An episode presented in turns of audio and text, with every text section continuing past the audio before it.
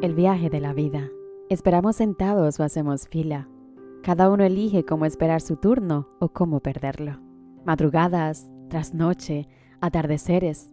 Unos llegan en el tiempo justo y otros se anticipan al tiempo, llegando minutos y horas antes a esa cita. Nadie lo hace mal. Cada uno lo hace según le apetece o le concierne. El resultado de cada uno de esos actos trae un producto individual que influye en ese sujeto. Vive cada viaje, cada experiencia, como una nueva oportunidad de rehacer lo que has venido rompiendo, con prisas, a tiempo y con antelación. Tú decides, tú lo vives, es tu viaje, tu ida y tu venida, tu estar y tu irte.